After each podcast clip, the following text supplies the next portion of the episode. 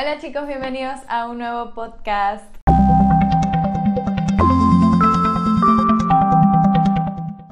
Mi nombre es Gina Y el mío es Jake. y estamos aquí para contarles nuestras experiencias en el internado rotativo. Si ustedes no entienden nada de esto y no saben de lo que se trata, el proceso de estudiar medicina, lo que involucra el internado, pueden ir a ver el anterior podcast donde explicamos eso a detalle. Bueno, el día de hoy vamos a hablar de nuestra primera rotación junta que fue medicina interna, que es lo que ya les explicamos en el podcast del primer día de internado.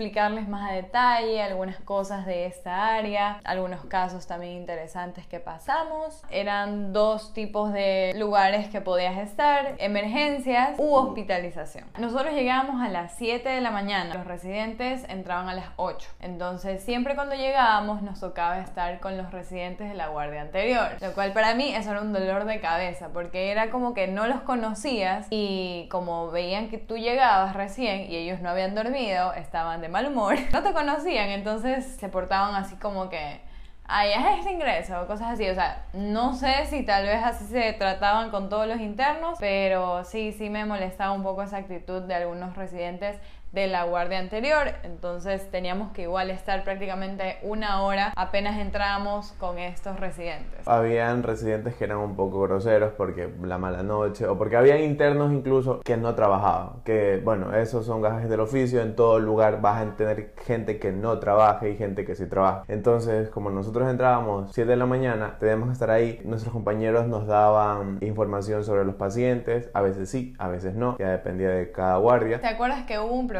Porque había un paciente, creo que era un ingreso, Ah, algo sí, así. El paciente había llegado desde las 4 de la mañana y el ingreso todavía no estaba hecho. Y llega el residente de la guardia anterior a prácticamente gritarnos como que, ¿y el ingreso de ese paciente dónde está? Y yo así como que, de verdad, o sea, yo soy respetuosa, pero hasta que me alzan la voz. Y yo le digo como que, a ver, o sea, a nosotros no nos han dicho ningún ingreso, yo no sé de qué me está hablando. Y fue porque creo que a otra compañera un compañero de la guardia anterior se había ido y le dijo, aquí te dejo el ingreso de no sé qué, no sé cuánto. Analicemos esto. Si tú quieres algo con urgencia, o sea, no se te va a ir la vida por esperar hasta las 7 y 5 para marcar e irte. O sea, la hoja de ingreso no te toma más de 5 minutos hacerla. Algo que yo jamás hice fue dejarle la responsabilidad a alguien más. O sea, yo prefería irme 7 y media, pero dejar mis cosas hechas. Fue como que nos estaban echando la culpa a nosotros de un paciente que había llegado a las 4 de la mañana. Eso lo podíamos ver en el sistema. Si ya había llegado ese paciente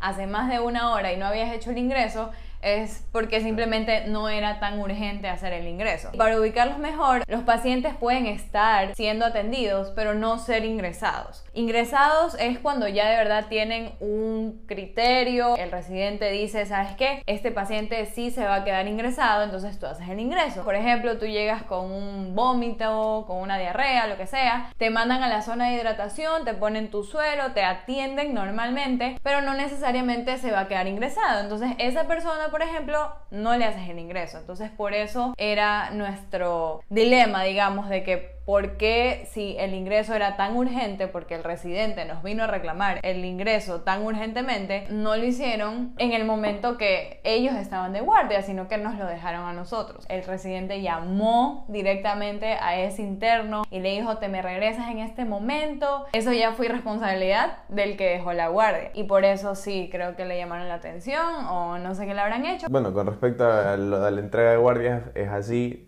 Prácticamente los pacientes que quedan. Debes informar. Siempre se debe de informar porque lo que nos pasó a nosotros le puede pasar a cualquiera porque nosotros ingresamos, no sabíamos nada. Quizás si esta persona hubiese dicho, sabes qué, mira, es de urgencia, yo me tengo que ir, hazlo ya ahorita, hubiese sido diferente. Pero si tú digas, mira, hay un ingreso, bueno, como ya lo explicaste, un ingreso con los exámenes o con los resultados que se mandaron a hacer, digan, no, sabes que ya no es necesario que se ingrese, simplemente le mandamos esta medicación y se va a su casa. Y si persisten eh, los síntomas, regresa y ahí vemos cómo, cómo evoluciona el cuadro. Lo más indignante es eso, o sea, como les digo, a mí nunca me trataron mal, pero bueno, una sí, ya les voy a contar eso en hospitalización.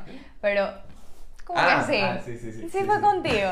Ya les voy a contar eso. Eso me había olvidado. Yo les dije que nunca me habían hablado mal, pero esa vez sí me hablaron mal, pero ya les voy a contar cómo terminó todo. A mí no me parece justo que me reten por alguien más y que sea alguien que de verdad no me conoce. Porque yo sé que si fuera un residente que sí me conociera cómo trabajo y todo, no me viniera a hablar así, sino que como tú lo dices, o sea, ellos deben de tener una perspectiva como que, no, es que si no ha hecho el ingreso es porque es vago, porque no quiere trabajar, porque esto, entonces por eso nos habló de esa manera. Se chocó con la piedra de su zapato, como dice el doctor ese. A ninguno de los dos nos gusta que nos griten o nos levanten la voz. Si no tienen motivo alguno, ¿por qué? ¿Por qué lo vamos a tolerar? Pero bueno, esa situación se dio. Excepto aquella vez. Les voy a contar esto directo para avanzar con los casos. Fue después de Navidad. Me dio como que una intoxicación alimentaria. No sé qué pasaba conmigo. Eso se los conté en mis videos de YouTube, en el tag del novio. Ahí les conté la historia de eso. Y bueno, estuve enferma. Ese día justamente me tocaba guardia. Obvio, yo no podía faltar. Y como les conté también, las guardias no es así nomás como que falto y ya. Sino que, por ejemplo, en mi hospital, en donde estábamos nosotros, si tú estabas enfermo, tenías que ir, tenías que hacerte revisar en emergencias y que un doctor de emergencias te dé el certificado. Primero que eso es muy difícil porque hay gente que usa esa excusa para irse libre, vacaciones, un día, dos días y cosas así, porque en emergencias te pueden dar permiso hasta tres días. Entonces, ese es el problema, cuando la gente que de verdad no está tan enferma o simplemente dice que le duele la cabeza, busca eso para salirse con la suya. Y la gente que de verdad está enferma no puede irse o no puede faltar por esta situación. Bueno, para resumirles todo, yo estaba enferma, me sentía mal, entonces a mí me tocaba justamente ese día hospitalización y me tocaba con dos chicas. Eso es lo peor. Eran dos chicas y mi persona. Entonces, ¿yo qué hice? Dije, de verdad, o sea, no se imaginan ese día yo estaba mal. O sea, yo no soy nada exagerada de que, ay, que me duele la cabeza, me voy a morir. No, pero ese día de verdad yo no podía dar un paso. O sea, me sentía terrible, me dolía todo, me sentía así como que mal, quería vomitar, quería de todo. Entonces, lo primero que hice fue marcar e irme a emergencias. Porque como el horario decía que habían dos chicas más, dije, bueno, o sea, no se va a notar mi ausencia por unos minutos, luego subo, justifico o lo que sea, pero necesito en serio que alguien me vea. O sea, no era por el permiso, sino porque yo de verdad quería que alguien me atienda. O sea, que no sé, un suero o algo así. Porque sí me sentía como deshidratada. Entonces, bueno, como les expliqué, los doctores de nuestra guardia llegaban a las 8. Entonces yo estaba dentro de un box esperando que llegue la doctora de mi guardia porque era como que más confianza y todo eso. De repente llega ella y me dice, ¿tú qué haces aquí? Están quejándose arriba en hospitalización, que faltaste, que no estás ahí, que no sé qué. Y yo le digo, doctora, en serio me siento súper mal, ayúdeme, esto, lo otro. Y la mamá me dice, no puedo ayudarte en este momento, tienes que ir a presentarte arriba y ahí pedir permiso para bajar. Sea, imagínense en serio, es que yo me sentía demasiado mal, pero así, de que literal no podía dar un paso y hacer eso. O sea, para mí eso fue lo más cruel del mundo, pero bueno, cogí fuerzas de donde no tenía y subimos, fuimos los dos, me acompañó y todo, porque en serio me sentía súper mal. Y llegué y todo eso, donde estaba la residente de hospitalización.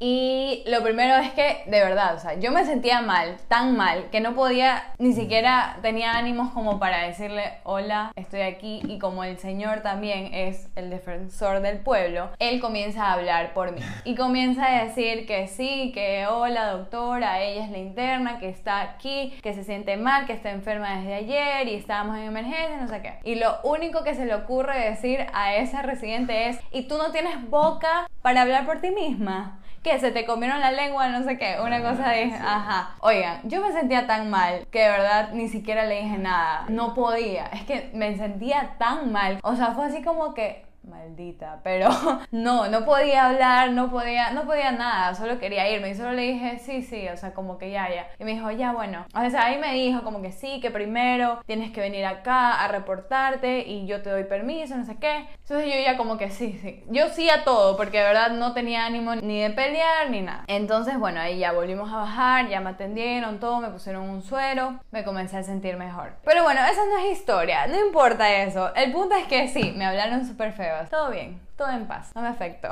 bueno amigos, modificamos el set porque de verdad nos estamos muriendo de calor y sí, por tantas luces, así que no importa, lo importante es que nos escuchen. Y les vamos a contar qué son las cosas que se hacían diariamente en las guardias de medicina interna, empezando por emergencias. Básicamente eh, los pacientes llegaban, eran ingresados en la parte principal al momento de que ingresabas a emergencia y este, una persona se encargaba de derivarlos a los diferentes cuartitos o box que había en cada médico. Habían tres box y habían tres médicos y los íbamos llamando eh, uno a uno de acuerdo al médico con el que estábamos porque como ya lo contamos en los episodios pasados nos dividían con cada médico. Entonces nosotros nos encargábamos con el médico de atender al paciente. Llegaba hacíamos las preguntas de rutina y empezábamos con una exploración física. Dentro de esta exploración física, de acuerdo a los síntomas, tú realizabas. El médico te dejaba realizar todas estas maniobras que fueran necesarias y él valoraba si la estabas haciendo bien o lo estabas haciendo mal. Porque a este punto, cuando ya estás en el internado, ya debes de manejar todos estos términos y maniobras. Una vez que ya se determinaba qué era lo que podía hacer, a veces habían pacientes que necesitaban exámenes de laboratorio, exámenes de imágenes. Y bueno, aquí es donde entrábamos nosotros de estar atrás de cada paciente, por eso estábamos divididos con diferentes médicos. Entonces, si era necesario, que en la mayoría de casos lo era, por eso es emergencias, lo acompañábamos si tenía exámenes de imágenes, lo acompañábamos a realizar los exámenes de imágenes. Lo llevábamos. O lo llevábamos. Porque a veces no había traslado, entonces tú mismo llevabas al paciente. hacíamos la función de camillero incluso. Y a veces también cuando tomaban muestras los de laboratorio en emergencias, también teníamos que llevar la muestra de laboratorio al primer piso donde se realizaban los, los estudios. Y bueno, son gajas que tienes que ir aprendiendo y que tienes que ir haciendo ya que necesitas un resultado pronto para un diagnóstico pronto y un tratamiento eh, de inmediato. Y dentro de esta exploración, de estas maniobras, aquí en el canal hay una sección donde tú explicas o explicaste también lo que es tu experiencia con tu primer tacto rectal. Dentro de, de estas exploraciones también está todo esto. Si quieren o tienen alguna duda de cómo fue la experiencia, que eso no lo contamos aquí, está en YouTube y ahí lo pueden ver. Bueno, aquí en YouTube. Esa fue como que la segunda o tercera guardia. y, ajá, y yo estaba con él. Entonces, él ya había hecho algunos antes, porque un tacto rectal se debe hacer para todo paciente que viene con algún problema abdominal. Por ejemplo, dolor abdominal, porque se debe ver si estás como que digamos botando sangre por las heces o algo raro. Otra cosa que también quería acotar es que cuando tú hacías estas maniobras, lo más importante es mantener la postura, porque tal vez tú puedas decir, mm, no sé si me vaya a salir bien, no sé si lo estoy haciendo bien, pero aunque sea en este caso el hospital donde estamos, la gente sabe que es un hospital donde hay principiantes, que en este caso somos nosotros los internos, pero eso no significa que vayas a darle a entender al paciente de que no sabes lo que estás haciendo. Obviamente, una persona que en el caso de Ginés le vas a introducir los dedos o en el mismo caso del tacto, no lo va a dejar hacer de alguien que se nota que está inseguro, que está nervioso o que le dice al frente como que, doctor, es que no me acuerdo cómo se hace. Esas cosas no se dicen, no, para nada. O sea, tú siempre seguro, así no sepas bien cómo hacerlo, con señas, no sé, como que al oído el doctor o algo, disimuladamente, pero nunca, nunca demuestren o digan en voz alta frente al paciente como que no sé esto. Esas cosas, esas aclaraciones se hacen en privado. O sea, por ejemplo, me invento, ok, viene un paciente, quiero hacerle el McBurney, no sé, para ver si tiene apendicitis o algo así, y no sabes bien cómo era o no estás claro, entonces, bueno, lo haces, el doctor obviamente te está viendo, pero él no te va a decir, no, sabes que está mal sino que la mayoría de los médicos siempre te dejan a ti hacerlo primero y luego lo hacen ellos para como que igual corroborar. Entonces ahí tú lo único que tienes que hacer es ver bien, ver en qué fallaste, si lo hiciste correctamente, pero sí, o sea, igual un profesional o un especialista no se va a dejar guiar por lo que diga un interno, ¿ok? Te van a dejar hacerlo a ti para que aprendas, pero de todas maneras el especialista o, digamos el residente lo va a hacer. Cosas así pasaban también en, Gineco, pero eso les voy a contar ya después. Toda esta experiencia del tacto rectal se los conté. Eso fue así como que en vivo, casi casi. Ahí yo me refería a él como, no me acuerdo si te decía el chico de la estatal, pero porque ahí no éramos nada, ahí recién estábamos como que conociéndonos como compañeros. Entonces sí, justamente lo nombraba y todo porque él fue el que me ayudó y como que estuvo ahí cuando lo hice y todo eso. Súper romántico. Siempre que tengan dudas, háganlo una vez se vaya el paciente y digan, ¿sabes qué? Mire, doctor, mi experiencia en esto fue que no pude palpar nada, que hice mal, usted me vio, no me vio, o la próxima vez hágalo usted, yo le veo cómo lo hace usted y después lo hago yo. Ajá, es verdad. Hay veces que los doctores te dicen como que, ¿sabes hacer esto? ¿Lo quieres hacer? Hay veces que, por ejemplo, eh, cosas básicas, o sea, al menos yo, por ejemplo, siempre decía, sí, sí, yo lo puedo hacer, porque sabía que estaba con la supervisión de un médico, pero ya cosas muy... Ah, por ejemplo, cuando intubé a una persona, pero eso fue en otro hospital, en asistenciales, la primera vez sí dije como que, ¿sabe qué? enséñeme usted primero, o sea, obviamente yo he practicado intubar con muñecos y todo, pero nunca con personas reales, entonces no es lo mismo. Y no iba a decir, sí, sí, yo lo sé hacer, cuando, o sea, sí lo sé hacer, la técnica, pero la práctica real no la tenía. Eso, por ejemplo, fue una de las situaciones que pude haber dicho sí, pero quién sabe qué hubiese pasado. O sea, no necesariamente iba a pasar algo malo, tal vez no lo iba a poder intubar a la primera, lo volvió a oxigenar y ya no pasaba nada, no se iba a morir, pero de todas maneras, como que decir sí, sí lo puedo hacer y luego no hacerlo, es como que ya esa persona te va a ver como que lamparosa.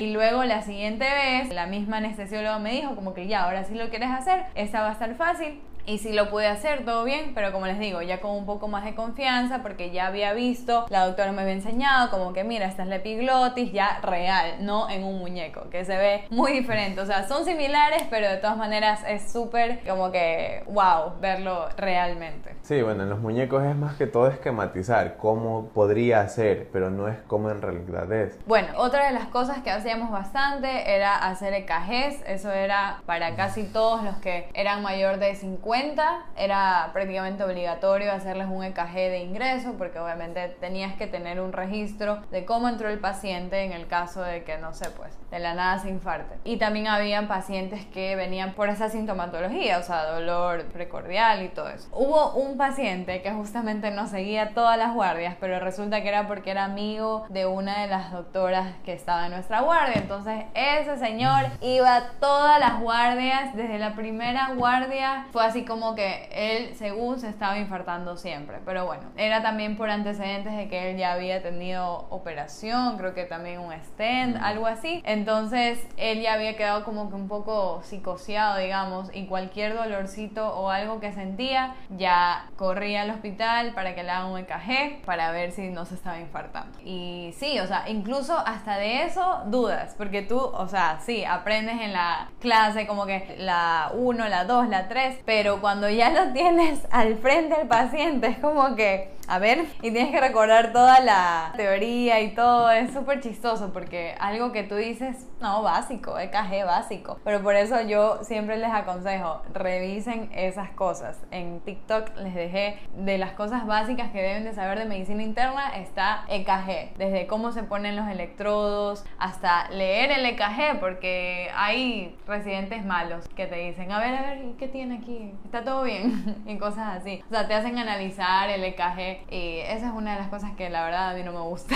pero tienes que saber. ¿Qué más?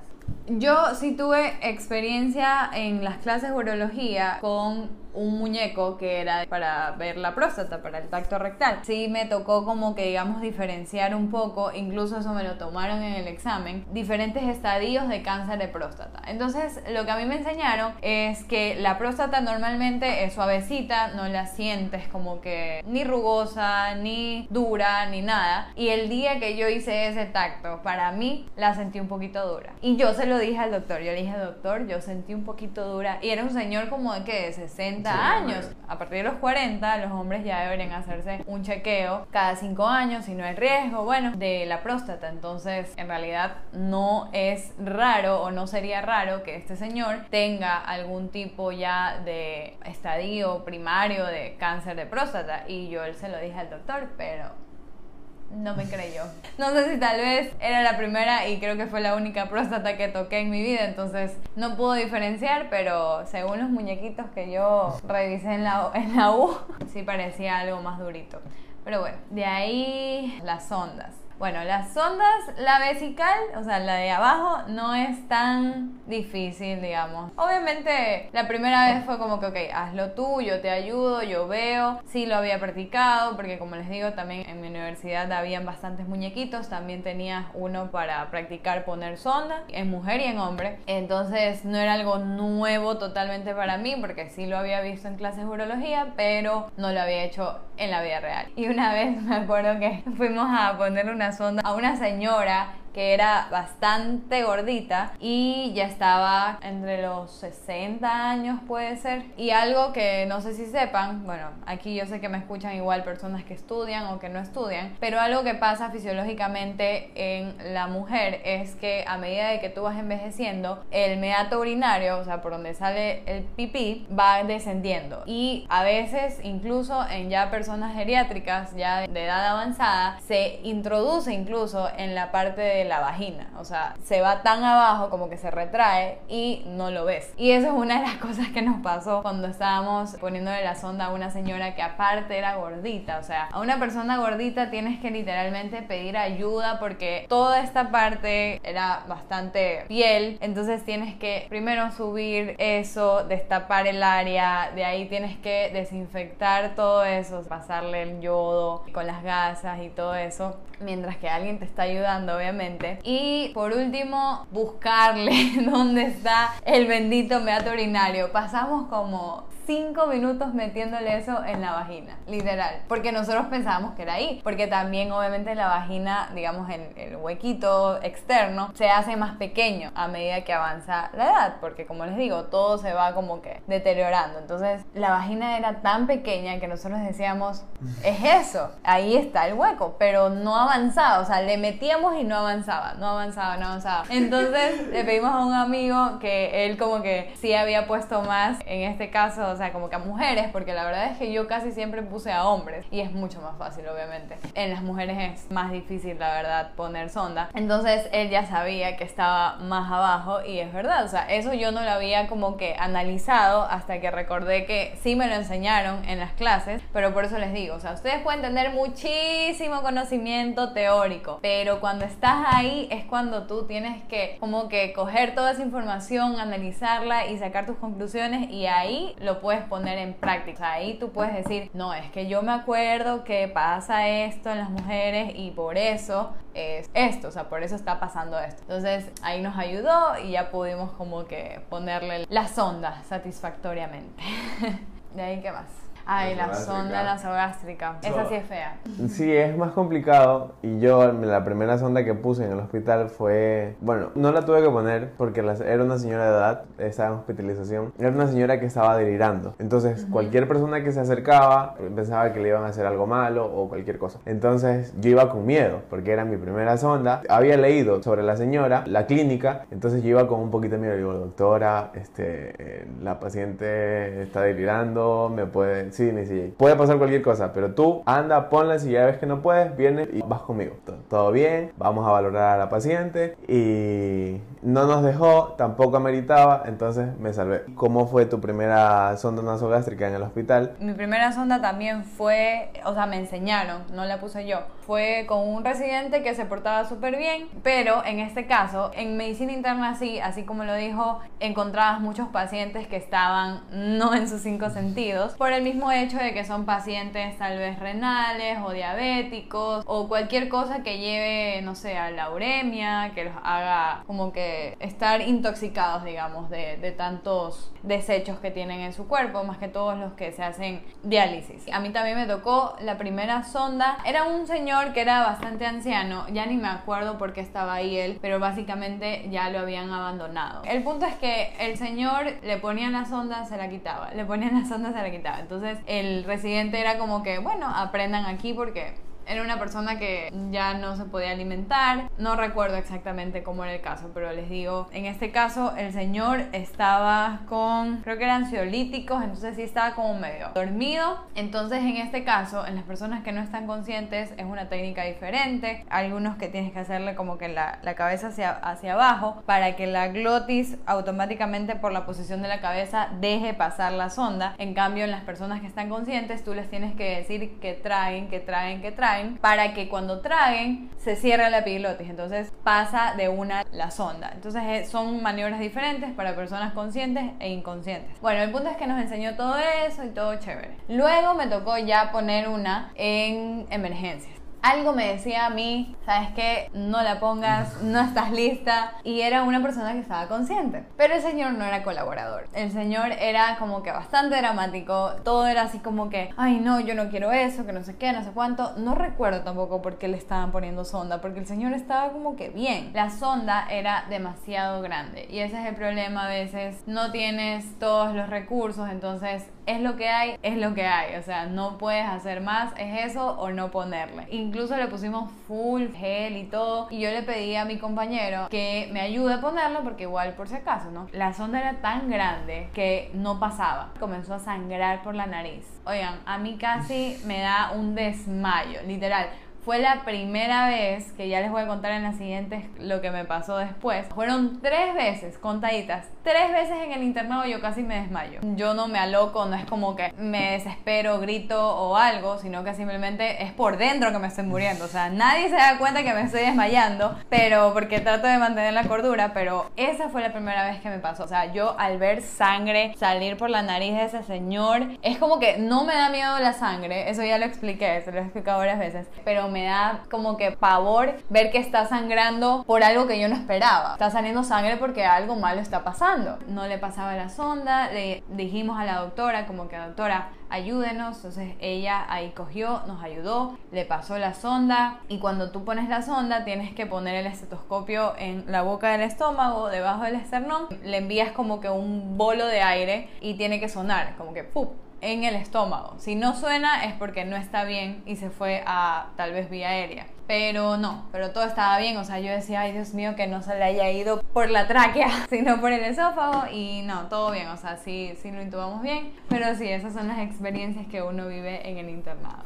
Y bueno, el tiempo se nos ha acabado, pero las historias no paran, amigos. En el próximo capítulo les vamos a tener más historias. Les voy a contar también mi experiencia con un paciente que estaba literalmente llamando a la policía. Y bueno, esperamos que les haya servido muchísimo esto, esta información que les estamos dando y que cuando ustedes necesiten o tengan alguna inquietud sobre todas estas cosas o casos que nosotros les contamos, nos las hagan saber por medio de YouTube, que ahí pueden dejarnos sus preguntas y vamos a sacar información sobre los temas que ustedes necesitan que indaguemos un poco más o vayamos más a fondo o simplemente alguna duda sobre algún caso que hemos conversado. Y bueno, sí, recuerden que este podcast está también siendo publicado en YouTube como video, ahí les voy a dejar también sugerido los videos que les conté que deberían ir a ver, como los del tacto, también los de mi primer día como interna. Todos esos videos fueron de ese momento, entonces son súper chéveres porque cuento la experiencia como que más recientemente. Ahora ya la contamos desde otra perspectiva, ya como hemos terminado el internado y todo,